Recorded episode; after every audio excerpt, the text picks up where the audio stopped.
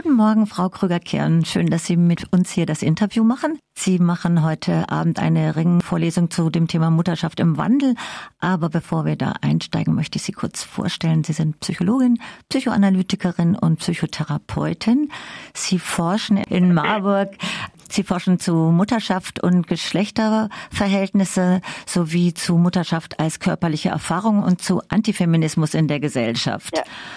Und eben heute Abend machen Sie um 20 Uhr in der Reihe Frauen und Macht eine Veranstaltung zu Mutterschaft im Wandel.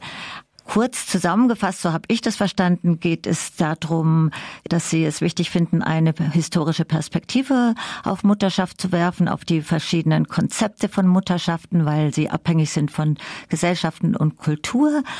Und ihr Ziel, so habe ich sie verstanden, sind die Vielfältigkeiten normativer Wertungen zu analysieren und zu dekonstruieren, um das kritische Potenzial von Mutterschaft und Elternschaft herauszuarbeiten.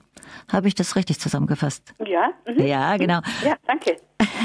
Dann würde ich gerne einsteigen mit der Frage, was ist das kritische Potenzial von Mutterschaft, speziell jetzt in Zeiten der Corona-Krise, wo die Frauen sehr stark mit Retraditionalisierung äh, konfrontiert sind, beziehungsweise in die alten Rollenbilder sehr stark zurückgedrängt werden und mindestens 75 Prozent der gesellschaftlichen Arbeit leisten, ohne dass das so groß sichtbar wird. Das ist genau der Punkt. Mütter tragen einen großen Wert an gesellschaftlicher gesellschaftlich notwendiger Arbeit, ja, ist also eine ganz zentrale Säule und Stütze unserer Gesellschaft, ohne dass sie wirklich sichtbar wird. Und ähm, der Hintergrund, Sie haben das vorhin schon sehr gut zusammengefasst, ist in der Tat zeigen, und das soll auch sozusagen das Wortspiel in dem Titel meines Vortrages eigentlich bebildern.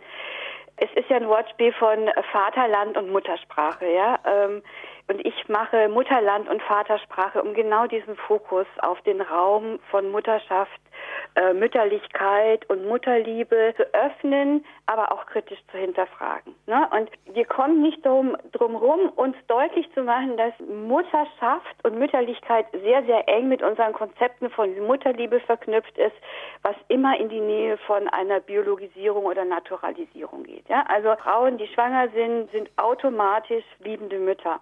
Und das aufzutrennen, äh, halte ich für unheimlich wichtig ähm, weil man sonst nicht aus dieser engen Verknüpfung und Zuschreibung von Mütterlichkeit an Weiblichkeit äh, rauskommt. Ja? Das hat ja eben auch eine soziale und eine politische Komponente. Ganz da kommt genau. dann auch der Machtaspekt rein, der genau. politisch sehe ich den ja nicht. Naja, wenn wir, wenn wir sozusagen weibliche Identität äh, immer ganz enger Mutterschaft koppeln, und ich meine, das sind ja zentrale Themen, sowohl in der ersten Frauenbewegung äh, wie in der zweiten Frauenbewegung sehr, sehr, sehr viel stärker, ja, das zu zeigen, aber es hat ja eigentlich noch keine große durchschlagende Wirkung, sag ich mal. Ja, ähm, es gibt in unserer gesellschaftspolitischen Entwicklung das Bestreben, Erwerbstätigkeit und Elternschaft zu verknüpfen. Ja, äh, es gibt aber nach wie vor diese starken strukturellen gesellschaftspolitischen Ungleichheit, die auch, und jetzt machen wir sozusagen nochmal einen kleinen Schlenker, sich verstärkt haben durch das Versorgungsgesetz 2008, ne, nach der Scheidung, ähm, wo ja also die drohende mütterliche Armut nochmal eine ganz andere Wendung bekommt. Sie konkretisieren das bitte nochmal kurz? Ja, also das beinhaltet ja, dass die Versorgungsverpflichtung des Ehepartners sich verknüpft mit dem Einkommen einerseits und andererseits aber äh, Mütter oder eben die der Elternteil, der zu Hause die Kinderversorgung übernimmt, dann auch aufgefordert werden kann, muss ähm, ab dem sechsten Lebensjahr, also gibt es so Staffelungen, ja, ab bestimmten Alter der Kinder dann auch berufstätig zu sein. Ja? Und damit haben wir eigentlich schon wieder eine Situation, wo wir ganz unhinterfragt davon ausgehen, dass die Vereinbarkeit von Elternschaft oder von Fürsorge und auf Begleiten der Kinder, muss man eigentlich sagen, und einer Berufstätigkeit ähm, möglich ist oder einfach möglich ist. Und das ist im Grunde auch der Übergang zu Ihrer Frage mit der Corona-Krise, ja, wo man ja jetzt eigentlich sehr, sehr ohne Sprache unthematisiert davon ausgeht, dass Eltern, Familien das schon irgendwie hinkriegen. Während man ja immer von Familien spricht, aber im Grunde, und das haben Sie auch angedeutet, Mütter im Grunde 70 bis 80 Prozent der Vereinbarkeitslast tragen. Ja? Und ich glaube, der, der Knackpunkt in dieser ganzen Problematik ist eigentlich, dass Frauen als Mütter damit identifiziert sind, sich für ihre Kinder verantwortlich zu fühlen, dass das aber nicht einfach ein Naturgesetz ist, sondern dass das was mit gelebter Beziehung zu tun hat. Ja, äh, gelebte Beziehung bedeutet, dass man Verantwortung übernimmt, dass man teilnimmt an dem Leben und der Entwicklung und den Sorgen des Menschen, mit denen man zusammenlebt. Sie haben ja das Ziel formuliert von einer Kollektivierung äh, der Elternschaft. Jetzt ist aber meine Frage, in einer Gesellschaft, die so patriarchal strukturiert ist, ist es ja immer wieder so, wenn Männer die gleichen Arbeiten machen wie Frauen, also egal ob Lohnarbeit oder reproduktive Arbeit, also Familienarbeit, werden die höher bewertet und die Frauen immer wieder abgewertet. Mhm, mhm. Also das ist wirklich ein sehr komplexer Zusammenhang. Und deswegen versuche ich auch den Bezug äh, zu Schwangerschaft und Mutterkörper ähm, zu behalten oder herzustellen, um deutlich zu machen, dass in unserer Gesellschaft sozusagen die Natalität, also das Potenzial, ein Kind auf die Welt zu bringen, sehr stark ideologisch äh, überfrachtet ist und eigentlich keinen großen Stellenwert hat. Ja, also wir wollen alle gesunde Kinder, ähm, aber wir geben dem eigentlich einen relativ geringen gesellschaftlichen Wert. Und solange also Mütterlichkeit im Sinne von Beziehung, von Verantwortung für den anderen sozusagen weiblich konnotiert und damit naturhaft.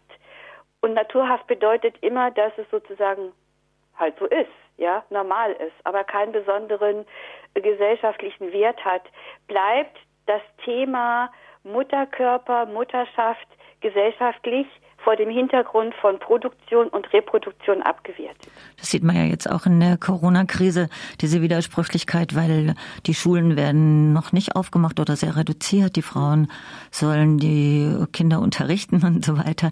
Und in anderen Wirtschaftszweigen wird Druck gemacht und die werden ja. auch wieder aufgemacht. Ja, also es gibt ja wissenschaftliche Untersuchungen zu äh, Elterlichkeit oder Mütterlichkeit. Es gibt Untersuchungen, die zeigen, dass Väter, und das meine ich auch mit sichtbar machen, dass Väter, die diese Fürsorgearbeiten übernehmen, a, damit sehr glücklich und zufrieden sind, aber eben auch mit der gesellschaftlichen Bewertung zu kämpfen haben, b, dieselben, sag mal, Fürsorge Empfindungen entwickeln, bis dahin, dass sie ähnliche Hormonstrukturen und ähnliche hirnphysiologische Bilder zeigen wie Frauen, die als Mütter dann nach, also zu Hause sind mit kleinen Kindern. Also diese, diese Fürsorge bewirkt, dass man sozusagen über die Erfahrung von Beziehung, ja, keine geschlechtliche Trennung aufrechterhalten kann. Ja? Und das ist mir für meinen Vortrag heute Abend auch sehr wichtig zu zeigen, dass Mütterlichkeit kein Geschlecht braucht.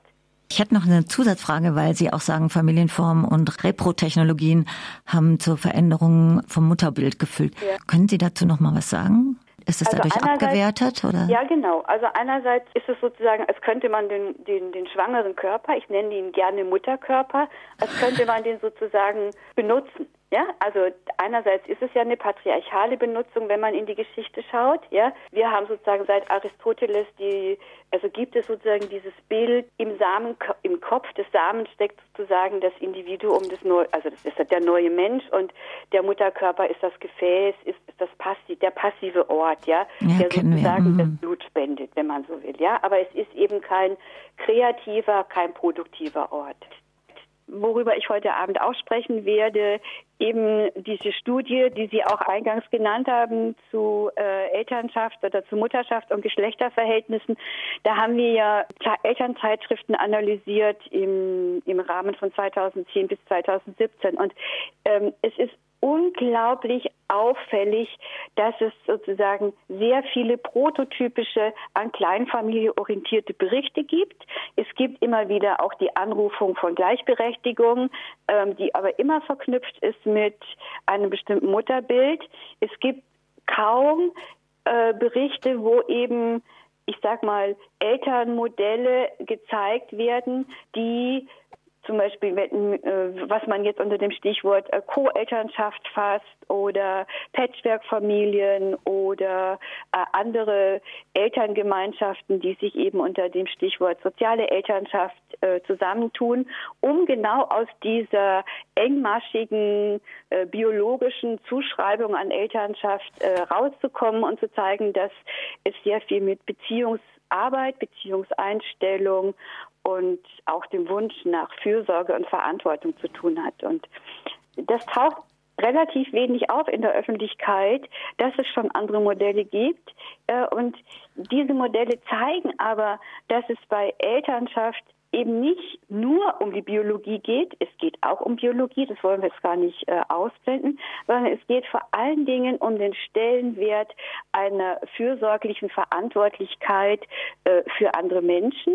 Und natürlich ist die fürsorgliche Verantwortung für Kinder nochmal eine andere Qualität äh, und hat auch eine andere, ein anderes Ausmaß als beispielsweise fürsorgliche Verantwortung für einen kranken Menschen, der erwachsen ist oder ältere Menschen.